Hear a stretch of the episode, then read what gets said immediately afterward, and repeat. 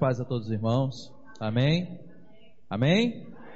O frio está deixando os irmãos quietinhos? Não, né? Tem alguém com frio aí? Aqui não, né? Só lá em casa. Lá em casa está fazendo frio. Aqui não está tanto não. Mas é uma alegria estarmos aqui. Momento simbólico, né? Pela primeira vez depois da posse, né, ministrando um culto como pastor dessa congregação. Mas quero conf confessar uma coisa aos irmãos. É, eu já me sinto como se estivesse aqui há muito tempo. Eu não sei que sentimento é esse, mas eu acredito que seja algo de Deus para a gente, né? Até pela forma com que nós caminhamos ao longo desse último mês, foi algo que deu muita paz, não só ao meu coração, mas conversava com o pastor Júnior, né? E ele também estava com muita paz no coração. Foi isso que aconteceu. A gente estava comentando lá no grupo de, de pastores, e alguns pastores falaram para mim: Olha, eu nunca vi isso acontecer. E olha, são pastores antigos, né? Na Iguaçuana. Uma, uma transição de ministério tão em paz, tão de Deus, né? Então, assim, o testemunho diante dos pastores da, da, da Ordem dos Pastores Batistas Iguaçuana é que eles ficaram perplexos até como é, as coisas se sucederam neste lugar. Isso é a prova inequívoca de que o Senhor está nesse negócio. E Ele estando nessa, nessa empreitada, a gente fica seguro. Então sabe que agora a gente pode caminhar bem tranquilo, em paz, porque certamente o Senhor vai nos acompanhar nessa. Abra sua Bíblia Salmo capítulo 32. Enquanto os irmãos abrem a Bíblia, eu já vou abrindo a água aqui, que eu bebo água. Bastante, né? Também depois de parar no hospital para tirar uma, um cálculo renal atravessado no ureté, é, uma cirurgia de urgência, minha esposa grávida, foi uma coisa de, de louco. Próximo do dia dos pais, primeiro dia dos pais, com meu filho ali no, no barrigão, e está eu lá no hospital por causa de um cálculo renal. Então passei a beber muita água. Né? Então os irmãos veem aqui. Daqui a pouco vocês vão aprender que esse copo aqui pode se tornar insuficiente. A gente vai comprar aquele copão, não. Só que não pode emprestar o copo para ninguém, porque o copo do pastor, se cair na mão de outra pessoa, quebra. É certo. Isso é certo. Isso é, é praga de pastor.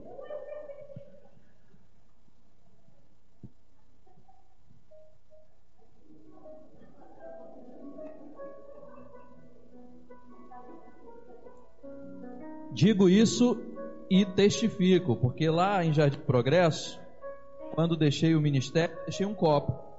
O copo ficou lá. Quando eu voltei, eu voltei um domingo, alguns domingos após, para dar seguimento a uma, uma conferência missionária. Na verdade, era uma cruzada evangelística. Então, eu deixei o ministério, mas ainda retornei alguns dias para cumprir alguns compromissos lá na igreja. E quando eu retornei, me contaram lá que deixaram o copo para um, um, pastor que tinha ido lá pregar. E assim, quando tentaram colocar água, o copo caiu e quebrou. Então eu falei: não coloque mais. É, é um copo para cada pastor. Se o pastor Júnior tinha um copo aqui, por favor, devolvam para ele. Bota ele para vai para casa, ele guarda como recordação, porque copo de que um pastor usa, outro não usa, senão quebra. Olha. vamos caminhar? Salmo 32, a partir do versículo 1, nós vamos dar sequência. Como hoje é dia 30 ainda, nós nos propomos a trabalhar esse mês falando sobre a importância da oração. Então hoje vamos mais uma vez falar sobre a importância da oração, agora aqui dentro do Salmo de número 32. A partir do versículo 1 diz assim: como é feliz aquele que tem as suas transgressões e os seus pecados apagados. Como é feliz aquele a quem o Senhor não atribui culpa e em quem não há hipocrisia. Enquanto eu mantinha escondidos meus pecados, o meu corpo definhava de tanto gemer, pois dia e noite a tua mão pesava sobre mim minhas forças foram se esgotando. como em tempo de seca. Então reconheci diante de ti o meu pecado e não encobri as minhas culpas. Eu disse: Confessarei as minhas transgressões ao Senhor, e tu perdoaste a culpa do meu pecado. Versículo 6: Portanto, que todos os que são fiéis orem a ti, enquanto podes ser encontrado quando as muitas águas se levantarem, elas não o atingirão. Tu és o meu abrigo. Tu me preservarás das angústias e me cercarás de canções de livramento. Até aí. Senhor, muito obrigado, Pai, por mais uma quarta-feira diante do Senhor, para cultuar a Ti e para aprender de Ti. Porque quando oramos a Ti, ó Deus, nós aprendemos muito do Senhor, porque verdadeiramente falamos contigo e o Senhor fala conosco. E tudo aquilo que o Senhor fala é bom, é perfeito, é tremendo para o nosso crescimento. Então fala conosco, Senhor. Agora através da reflexão na tua palavra, a revelação do Senhor que tu deixaste para nós, quão preciosa é essa tua palavra porque podemos aprender, crescer, amadurecer e compartilhar essa mensagem que é a verdade. Obrigado, Senhor, por esse momento. Em nome de Jesus, oramos a Ti. Amém. Amém? Falamos esse mês inteiro sobre a importância da oração.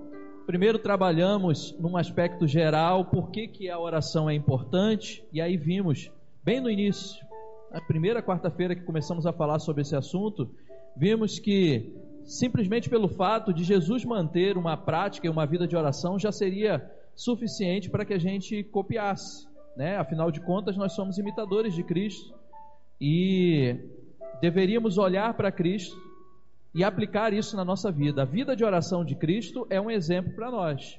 E aí vimos no decorrer das quartas-feiras que a oração ela tem uma importância para a maturidade porque ela trata com, conosco.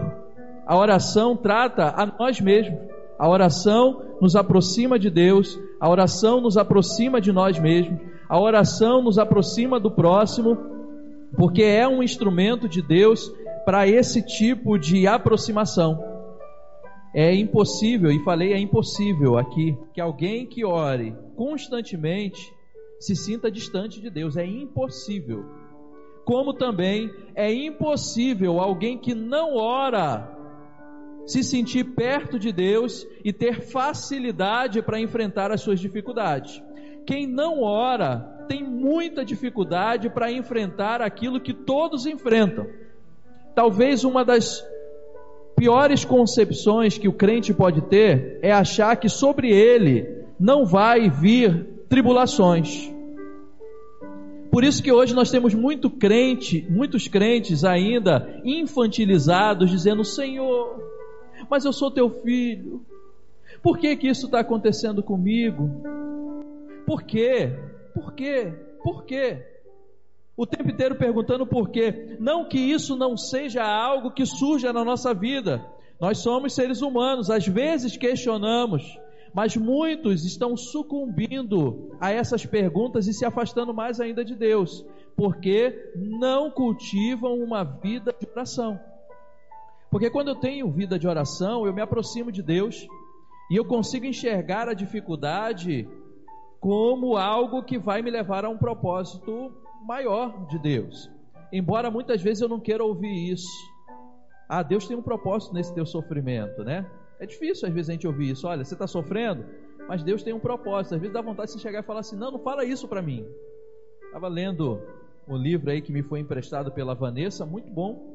Já conheci o autor, mas o livro é fantástico. O Cristão Ateu.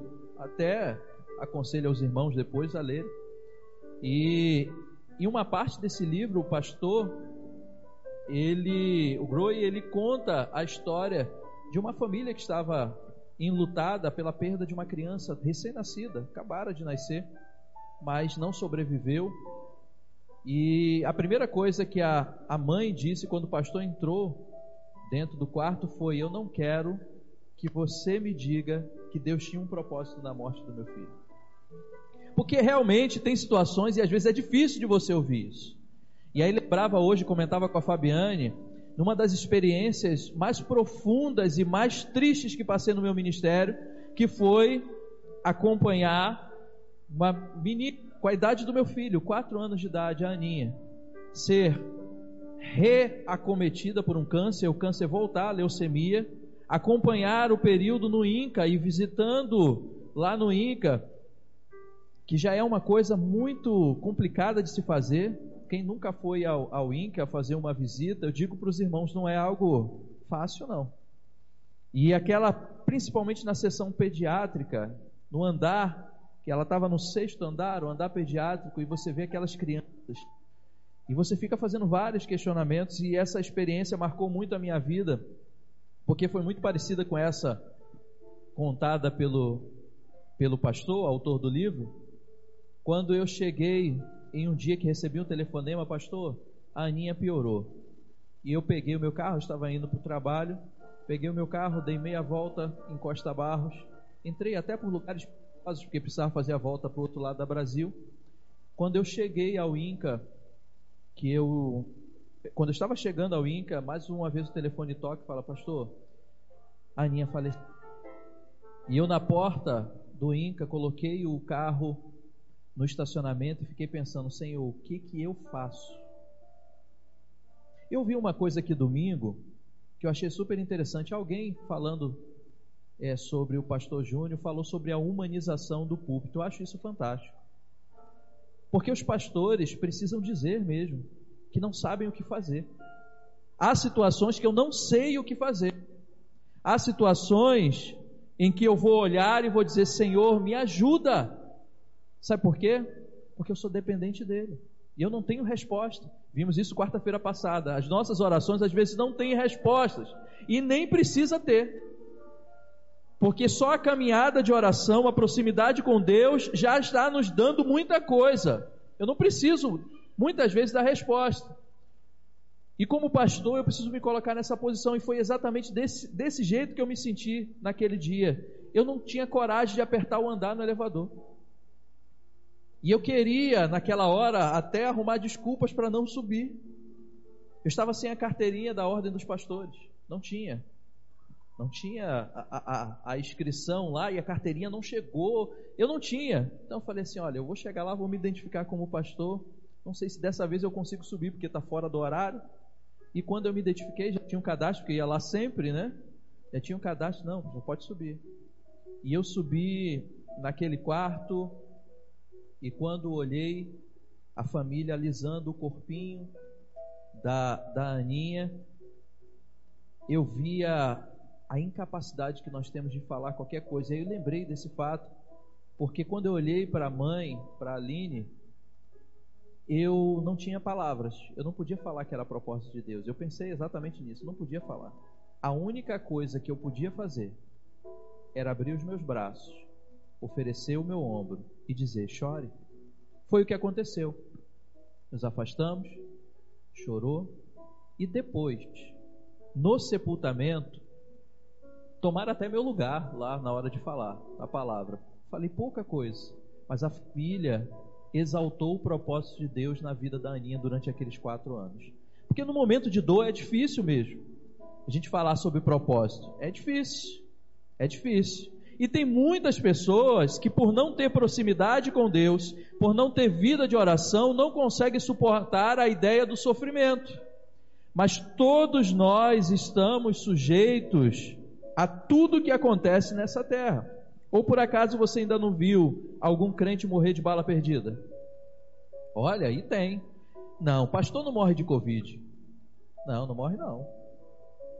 Isso não acontece aqui. No Rio de Janeiro, no Brasil, não, não. Pode ir lá na Itália, na China. Aqui não acontece. Lógico que acontece. Porque tudo isso é consequência da desobediência da humanidade com o pecado. Não é que Deus esteja castigando ninguém. Não é que Deus está castigando aquele que fez o mal. não é que Deus esteja castigando a gente, porque senão vem aquele pensamento: quem pecou? Aquele pensamento dos discípulos: Senhor, quem pecou? Foi ele ou foram os pais dele? A gente tem essa, esse costume de olhar para a adversidade e pensar que é uma retribuição, esse mal é uma retribuição por um pecado. Na verdade, todos nós estamos vivendo nessa terra sujeitos às mesmas mazelas.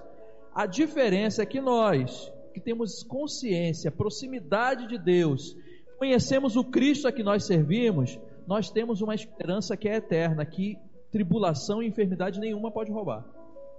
Que é a esperança de que um dia todo esse sofrimento existirá mais e nós teremos um corpo glorificado e viveremos uma eternidade com o Senhor. Essa esperança já nos consola. Mas isso só pode vir, essa certeza só pode vir, essa força para passar por períodos de tribulações só pode vir a partir da oração, da proximidade com Deus. Por isso, a oração é tão importante para a nossa maturidade. Quem não ora não consegue entender os propósitos e a voz de Deus nas diversas situações que se apresentam. Quem não ora não consegue entender que quando você está feliz, com muita provisão, tem a mão de Deus ali. E olha que tem muita gente que acha que quando está ganhando dinheiro é porque ele é bom, né? Porque a pessoa é boa, porque está trabalhando muito, estou ganhando muito dinheiro. Não! Enxergue nos momentos de prosperidade, de bonança, de tranquilidade, a mão de Deus. Quem não ora não percebe.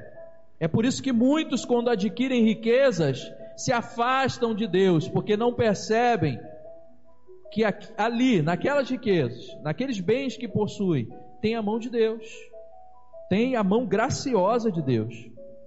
É por isso também que muitos, quando estão no momento de dificuldade, quando falta, quando estão passando privações, também se esquecem que Deus está ali naquele negócio também trabalhando. A oração ela é fundamental. E há um ponto específico, que é o que nós vamos trabalhar hoje, que a oração é um instrumento importantíssimo, que é reconhecimento de que nós somos pecadores. Há muitas pessoas que se acham imunes ao pecado, ou se acham tão super crentes, até oram, mas não da maneira correta não a oração que nos aproxima de Deus. Ora, o que nós vamos ver aqui agora, a oração dos hipócritas é só pro forma, é só para fora, é só com os lábios. É o que o Senhor Jesus diz: olha, esse, esse, esse povo que está aí orando, eles são hipócritas, porque eles vão para o meio das praças, começam a orar, fazendo uma cena, por isso hipócrita é a mesma raiz da palavra de artista, então eles são artistas que vão lá para o meio da praça para ficar orando, levantando as mãos e dizendo: Olha, nós somos os super espirituais. Jesus critica e diz: Olha, essa oração não é oração. É igual aquela oração, Senhor, olha, eu sou um homem muito bom. Lembra Jesus contando essa parábola? Eu sou um homem muito bom. Eu tenho feito muitas coisas boas eu tenho observado a tua lei, eu tenho dado esmola aos pobres, enquanto isso o outro que estava do outro lado estava falando, tenha misericórdia de mim, porque sou miserável, sou pecador.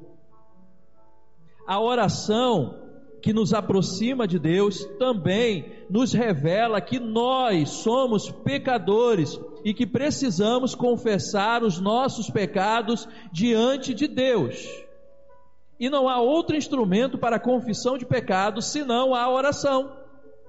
O salmista Davi diz: Como é feliz aquele que tem as suas transgressões perdoadas, os seus pecados apagados. Como é feliz aquele a quem o Senhor não atribui culpa e em quem não há hipocrisia. O que o salmista está dizendo é que todos aqueles que confessam o seu pecado, e pedem perdão diante de Deus através da oração, esses são felizes. Esses são liberados do peso do seu pecado e vivem felizes. A contrassenso, ele diz que esses não pode ser atribuído à hipocrisia de alguns, Porque há alguns que oram a Deus e não confessam o seu pecado. A oração é um instrumento de Deus. Todas as vezes que nós oramos, nós precisamos confessar diante do Senhor as nossas culpas, os nossos pecados, porque somos pecadores.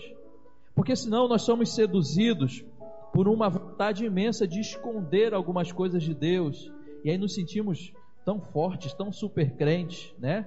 Bendito seja eu, louvado seja mim, porque eu sou bom. Quando na verdade muitas coisas a ser confessadas que estão ali presentes e não se confessa. O que eu vejo o salmista falando aqui é que essa, essa questão de confessar ao Senhor os pecados, de ser perdoado, de se sentir perdoado, e aqui vai um, um, uma, um aqui bem importante: pedir perdão e se sentir perdoado. Porque existe também a condição de pessoas que pedem perdão, mas não dão nem tempo de ser perdoado. Pedem perdão, não escutam, não sentem Deus perdoar, e aí depois, mais na frente, volta de novo lá atrás e diz assim: Poxa, eu acho que eu estou sofrendo isso por causa daquele pecado lá atrás. Ué, mas você não foi perdoado? O texto da palavra de Deus diz que é feliz aqueles que têm as suas transgressões perdoadas e os seus pecados apagados, porque confessaram diante do Senhor, não agiram com hipocrisia, a quem o Senhor não atribui culpa é exatamente para aqueles que escondem ou seguram, não confessam o seu pecado. Não sei se você conhece alguém assim, mas tem pessoas que têm dificuldade de falar dos seus erros. É por isso que eu falei que eu gostei da, da palavra humanização do púlpito, porque todas as vezes que eu erro, eu faço questão de dizer que eu errei. Faço questão diante de Deus. E se foi de alguma forma impactou ou defraudou alguém, eu faço questão de dizer na frente das pessoas: errei, pequei, porque eu não quero que me seja atribuído culpa, eu quero ser feliz, quero me sentir perdoado. Tem pessoas que pedem perdão por várias coisas, mas escondem algumas outras, e mais na frente, quando essa expressão diz o Senhor não atribui culpa, não quer dizer que Deus fica te acusando. Na verdade, é a pessoa que de volta e se sente novamente julgado.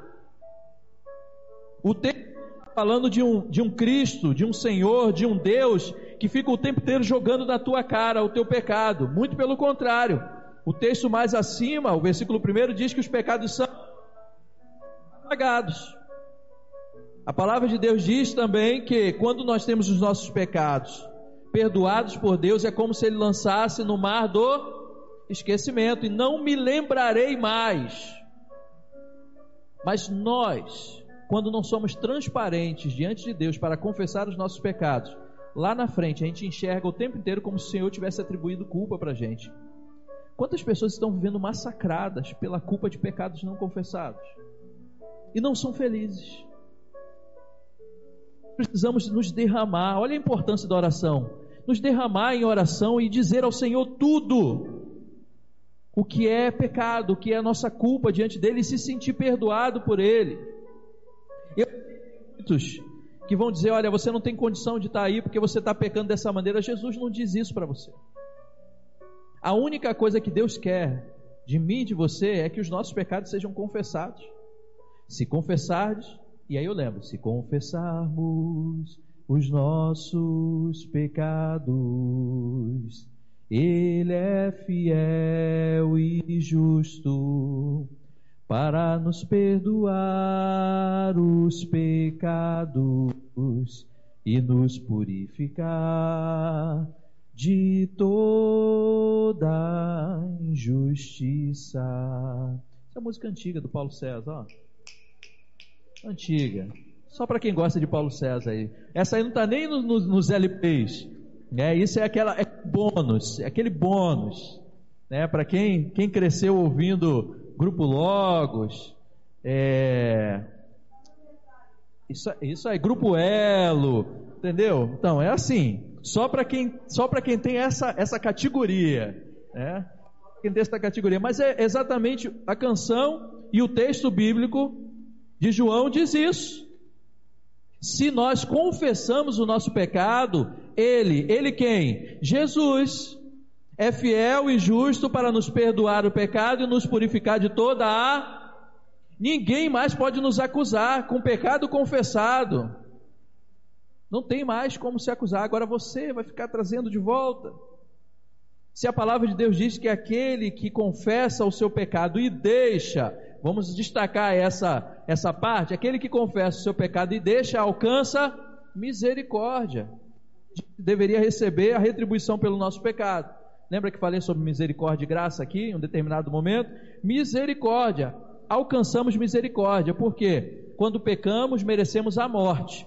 Mas por misericórdia, o Senhor não nos dá o que nós merecemos, que é a morte mas ele nos dá aquilo que nós não merecemos, que é graciosamente a salvação e a redenção em Cristo Jesus. Amém. Seguinte, o som, voltou.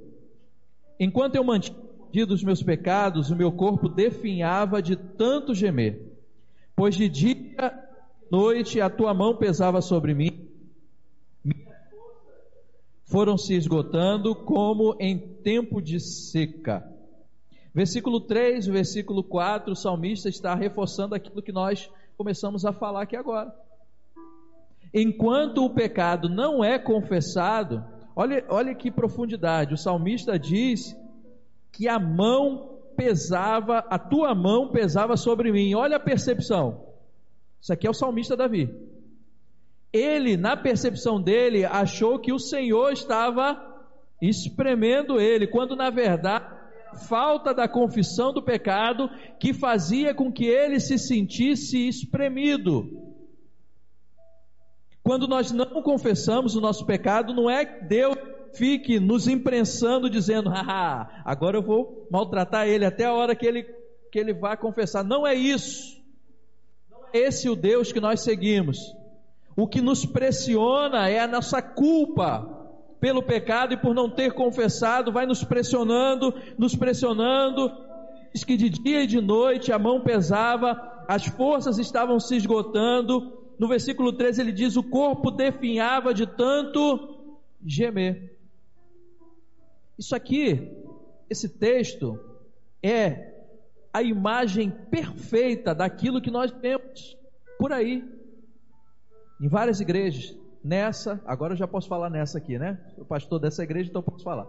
Nessa igreja, na do meu primo, na da minha prima, do meu tio, nós vemos isso, pessoas que você olha e você vê que estão definhando até fisicamente porque tem algo que precisa ser confessado diante de Deus. Às vezes não é nem um pecado, mas às vezes é algo que precisa confessar diante de Deus para ser liberto daquela culpa.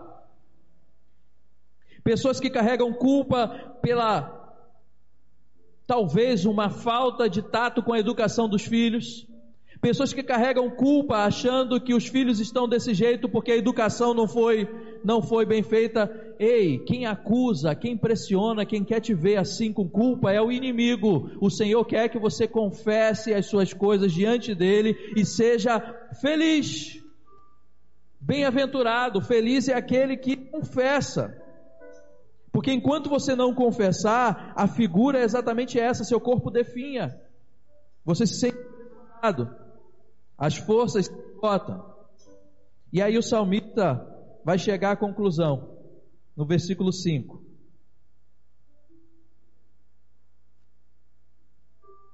Então, e diante de ti o meu pecado, e não encobri as minhas culpas.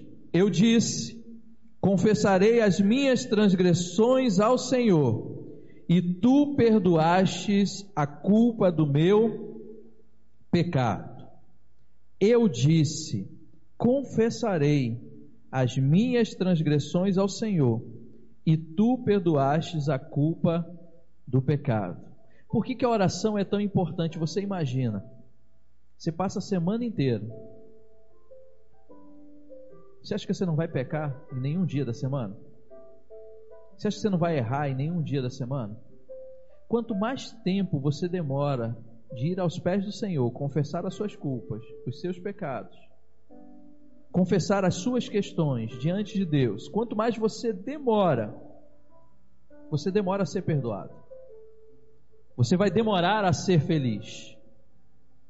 E aí eu pergunto, não é nem inteligente isso? Não é inteligente eu saber que o Deus que me perdoa vai me deixar feliz e demorar semana inteira, às vezes meses. Pasmem, tem crente que não ora faz anos. Tem crente que não sabe o que é dobrar os seus joelhos e falar com Deus. E eu não estou falando acompanhar as orações de domingo. Eu não estou falando a hora que você senta com um prato de comida e diz que não faça mal, mas faça bem. Amém. Também não estou falando da oração cheia de encenação, de hipocrisia, que é o levantar as mãos e dizer eu te abençoo, e, e enquanto está no meio do povo, dizendo: olha, não, o que eu estou falando é de vida, de oração, de proximidade com Deus, de contar as suas causas ao Senhor, de se abrir do teu jeito para Deus, de dizer o que você está sentindo. Tem pessoas que já não falam com Deus há anos.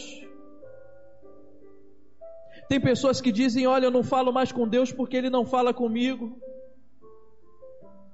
A desculpa mais esfapada que eu já vi na minha vida. Sabe por quê? Todo dia de manhã, quando eu acordo, que eu abro a janela da cozinha, que eu olho para a Serra de Madureira, Deus fala comigo. Toda vez que eu levanto minha cama e olho para o meu filho no meu quarto, Deus fala comigo. Toda vez que eu respiro o ar de manhã cedo, Estou vivo? E nessa época de Covid o ar é preciosíssimo. Ainda mais se tiver com muito oxigênio, direitinho, bonitinho, é preciosíssimo. Toda vez que nós fazemos isso, o Senhor fala, então por que dizer que Ele não fala comigo? E há muitas pessoas que dizem, olha, eu não oro a Deus porque o Senhor não fala comigo. Isso é um engano do inimigo desse tempo. Nesse tempo para que você não se aproxime de Deus, porque quando o salmista reconhece o pecado e ele não encobre as culpas diante de Deus, confessa ao Senhor, olha o que ele diz: Eu confessei as minhas transgressões ao Senhor e tu perdoaste a culpa do meu pecado. Por que, que ele não fala só o meu pecado? Você já parou para pensar nisso? Ele fala: Tu perdoastes a culpa do meu pecado. Porque quem estava se sentindo culpado pelo pecado era Davi.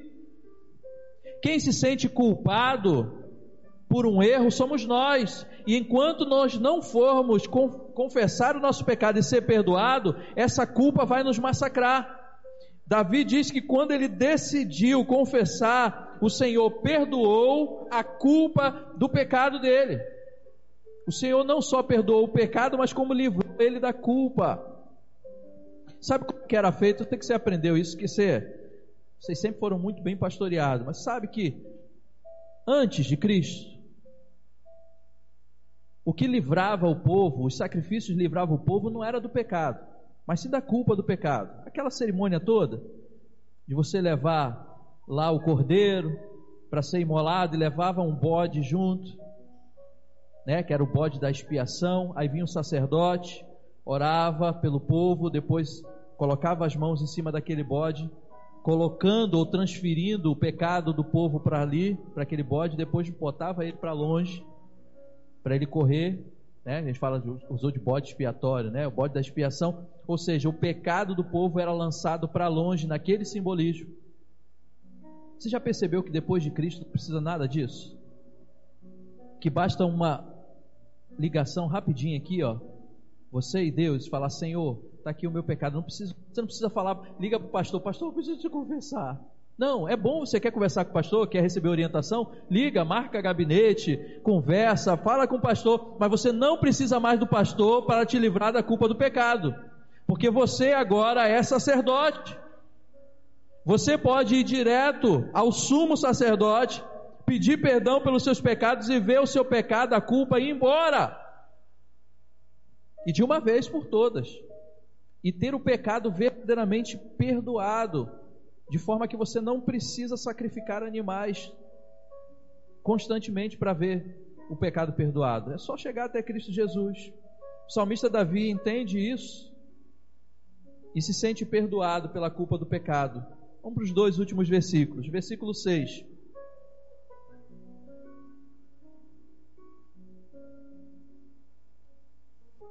Aí, usando como base a experiência dele, Davi diz: Portanto, que todos os que são fiéis orem a ti enquanto pode ser encontrado.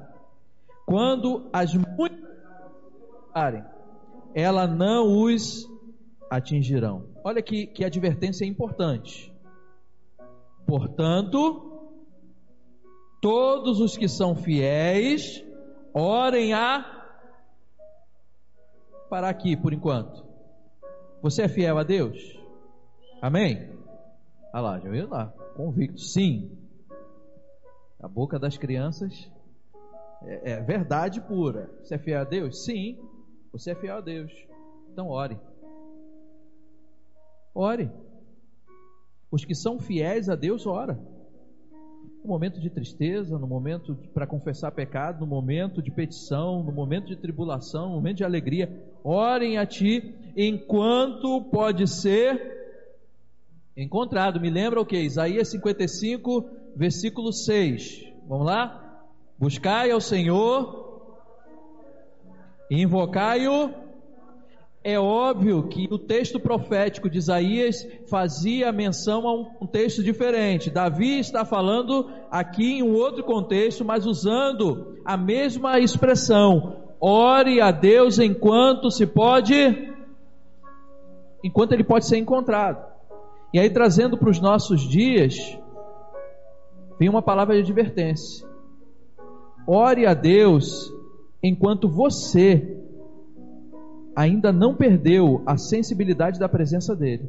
Porque o dia que você perder, Deus vai ficar tão distante para você que você não vai encontrar mais ele. E olha que eu tenho visto tanto testemunho de pessoas, e até nesse período de pandemia se afastou tanto de Deus que agora é um tempo em que parece que não encontram mais a Deus. Estão como cegos, tateando para ver se encontram a saída e não conseguem porque se afastaram tanto de Deus, e aí vai uma advertência para vocês, irmãos, para quem está nos assistindo em casa: não perca tempo, se aproxime de Deus, porque o dia que você esfriar e se afastar de Deus, você vai ter dificuldade de encontrá-lo. Ah, eu não estou indo mais à igreja, não. Tá bom, mas está assistindo os cultos? Não, porque às vezes acontece alguma coisa, eu não consigo ver. Irmão, cuidado! Porque a pandemia não só trouxe morte física, a pandemia está matando muita gente na sua fé. No início, todo mundo estava pegado, assistindo o culto online, pode ver. Se a gente fosse fazer uma retrospectiva de visualização, no início tinha lá um número maior de pessoas visualizando. Agora parece que esqueceram de Deus. E vai chegar um momento que se a gente não orar, vai ser difícil dele ser encontrado.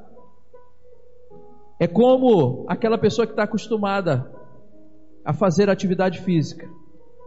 Depois de um tempo sem fazer atividade física, eu posso falar isso não com muita propriedade, porque eu estou nesse caminho, né? Quase não faço mais atividade física.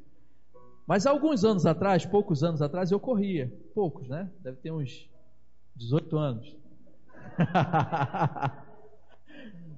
Corria. E conseguia, fazia toda segunda-feira 21 quilômetros, meia maratona, 21 quilômetros. Agora, você acha que eu consigo encontrar esse pique? Primeiro pela idade, né? Já se foi, lá era 20, 21 anos, agora são 39. Quase 40. Né? O WhatsApp diz que eu estou chegando perto dos 40, que é outubro. Já vou falar aqui para ficar gravado, hein? Dia 12 de outubro, não tem como esquecer. 12 de outubro, tá? Mas eu vou deixar uma notícia triste. O dia do meu aniversário é da minha família, tá? Mas no dia seguinte não tem problema, pode fazer. Mas é difícil para alguém que faz atividade física e para por um longo período encontrar de novo o caminho para fazer isso. Da mesma forma que a atividade física, quando você para, você não consegue começar imediatamente. Quem não ora a Deus tem dificuldade, quem não busca mais a Deus tem dificuldade de encontrá-lo. E aí o inimigo é expert em tragar essas pessoas que estão desse jeito. Aí ele vai encontrar um amigo que leva para lá, para um barzinho, vai levar um amigo que lembra daquelas daquelas resenhas que se fazia quando saía do trabalho. Aí vai encontrar alguém que diz assim: "Olha, não precisa ir à igreja não, sabe por quê? Porque Deus está em você". Olha que artimanha. É, Deus está em você, você pode ser Cristo em casa. Não é crítica à igreja Cristo em casa, só estou falando que a expressão é a mesma, né? Você pode ser Cristo em casa, você não precisa de igreja. E aí você vai olhar essa pessoa, nem orar mais ela ora. Confessar pecado, piorou. Para que confessar pecado? Tá tudo bem aqui. Estou me relacionando com ninguém, não tenho comunhão com ninguém, não preciso, não ofendo ninguém, ninguém me ofende, mas e os pecados diários que a gente comete? Primeiro, o pecado da omissão. Nos omitimos em falar de Cristo, expandir o reino de Deus, de cumprir a grande comissão. Esse é pecado quando deixamos de falar de Cristo, quando sabemos fazer o bem e não fazemos, nós já pecamos. É isso? Caminhando para o final, para não ficar tão longo.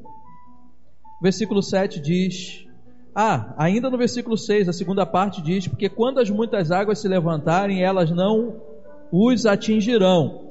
Não vou entrar profundamente, porque essa expressão de muitas águas é uma expressão que vem da replicação da história, das histórias que eram contadas sobre a catástrofe, isso não só no, no judaísmo, né, com relação ao dilúvio, mas várias outras civilizações tinham lá seus mitos, suas histórias contadas sobre um grande dilúvio. E muitas vezes no Oriente Médio essas histórias eram contadas como a água que tinha várias cabeças, era como serpentes que vinham e destruíam as pessoas. Quando o salmista pega e fala isso, ele está de olho nessas narrativas, está dizendo: olha, porque o dia em que essa situação pavorosa das águas com cabeças e serpentes, os monstros, o Leviatã se levantar contra vocês, eles não o atingirão. A oração a confissão diante de Deus também nos prepara para os dias difíceis. Porque quando se levantar, e o texto diz: quando as muitas águas se levantarem, a conjugação verbal, a oração nos leva, a oração não de oração, mas a oração aqui do texto, nos leva a entender que isso vai acontecer, é certo. Um dia as muitas águas se levantarão, mas quem está com a vida diante de Deus em oração, essas águas os atingirão. Talvez fisicamente, talvez vá te atingir, de alguma forma te impactar, mas não vai te tirar do lugar, não vai te demover da tua fé, porque você está próximo de Deus através da oração. Amém? Versículo 7 o salmista termina dizendo: Tu és o meu abrigo e me preservarás das angústias, e me cercarás de canções de livramento. Nos cercarás de pessoas que celebram também os feitos do Senhor e os livramentos. Quando nós oramos a Deus, e nos aproximamos dele em oração, certamente ao nosso redor, junto de nós, nós sempre estaremos cercados de pessoas que fazem a mesma coisa, que celebram a Deus, celebram os feitos do Senhor, celebram os livramentos do Senhor. A oração e a confissão verdadeira diante de Deus através da oração nos faz estar em comunhão com irmãos e com pessoas que vão compactuar e vão estar conosco no mesmo sentimento. Isso eu posso falar por experiência é, pessoal de vida com Deus. Toda vez que a gente intensifica, ou que eu intensifico a minha vida de oração, parece que Deus é, coloca pessoas também de oração próximo de mim e só vai me incentivando. Da mesma forma como alguém que não ora que vai se esfriando, parece que eles são cercados de pessoas que só levam para mais distante. Uma pessoa que não ora chega para outra e diz assim: Ah, tá tão difícil. Aí chega outra pessoa e fala assim: Ah, tá mesmo. Aí chega outro, encosta e fala assim: Difícil nada, tá muito difícil. Aí chega outro, encosta e fala assim: Olha, tá muito difícil, Deus não me responde mais. É uma coisa que não vou mistificar as coisas ou espiritualizar, mas parece que é, que é algo espiritual, né? Parece que as pessoas que não oram atraem quem não ora para andar junto com elas. Em compensação, quem ora atrai não só aqueles que oram e fica cercado sobre esses, mas também anima e incentiva aqueles que não estão orando. Nós precisamos desse instrumento da oração e usar desse instrumento da oração de forma mais intensa, não só nesse tempo, mas na nossa vida como igreja. Então, encerrando esse período em que estamos falando de oração, eu quero convidar você, Igreja Batista Memorial da Posse, a intensificar sua vida de oração. Mas eu não quero te incentivar a fazer orações hipócritas. Não quero que você dobre o seu joelho para falar frases feitas. Eu quero te incentivar a, do seu jeito, confessar as suas culpas e os seus pecados diante de Deus e experimentar o perdão dele. Você que está aqui, você que está assistindo em casa, feche seus olhos agora e ore nesse sentido, Senhor. Nós queremos verdadeiramente, Pai, ter um coração aberto, escancarado diante de Ti. Porque entendemos que esse instrumento da oração é um instrumento que nós precisamos usar para confessar as nossas culpas confessar as nossas necessidades, nos rasgar diante do Senhor e dizer aquilo que estamos sentindo. Pai, a nossa oração nessa noite é que o Senhor nos dê esse coração como o de Davi, que quando percebeu que estava ocultando do Senhor as suas transgressões, imediatamente disse para ele mesmo: Confessarei. Pai, que essa frase, essa palavra, seja a palavra que agora vai falar na nossa mente, no nosso coração. Confessarei diante do Senhor as minhas transgressões e serei perdoado da culpa dos meus pecados. E que o Senhor nos libere como igreja, Pai, para viver uma vida poderosa de realizações em Teu nome Pai, em nome de Jesus, nós oramos para que toda a amarra que distanciava o teu povo de ti seja colocada por terra. Em nome de Jesus.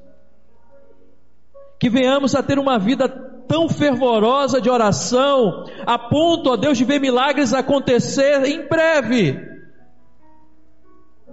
Que o Senhor avive o nosso coração como igreja. Que o Senhor nos dê, ó Deus, o desejo de estar diante do Senhor diariamente confessando o nosso pecado e buscando ao Senhor, para não deixar, ó Deus, que o nosso coração fique distante de Ti. Porque se o nosso coração estiver distante, a gente tem dificuldade de te encontrar. Mas, ó Deus, eu quero pedir ao Senhor que neste lugar não haja mais ninguém distante de Ti. Que nenhum dos meus irmãos, membros dessa congregação, estejam distante do Senhor. Que em suas casas agora, Pai. E talvez em algum dia da semana, quando tiverem contato com algum irmão, ou tiverem contato, a Deus, com o vídeo que estará gravado, que eles possam ter o coração novamente avivado e voltem a ter uma vida fervorosa de oração, para que possamos ver neste lugar coisas tremendas acontecer.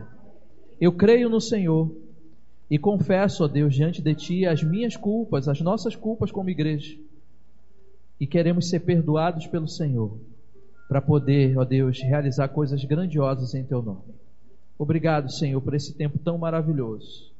Ministra aos nossos corações, Espírito Santo de Deus, e continua confirmando a palavra que foi liberada nessa noite. É a nossa oração, em nome de Jesus.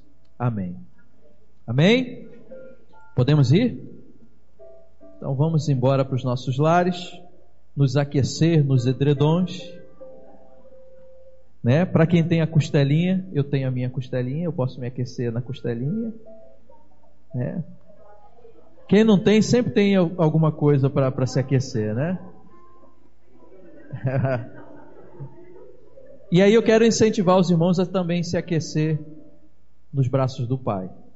Então, quando chegar em casa, não esqueça de orar fervorosamente pela sua igreja, pela nova caminhada agora, pela continuação da caminhada, mas sobre o novo pastoreio e orar pelos irmãos que estão desanimados para que o Senhor reanime, reavive esse coração e que juntos a gente caminhe.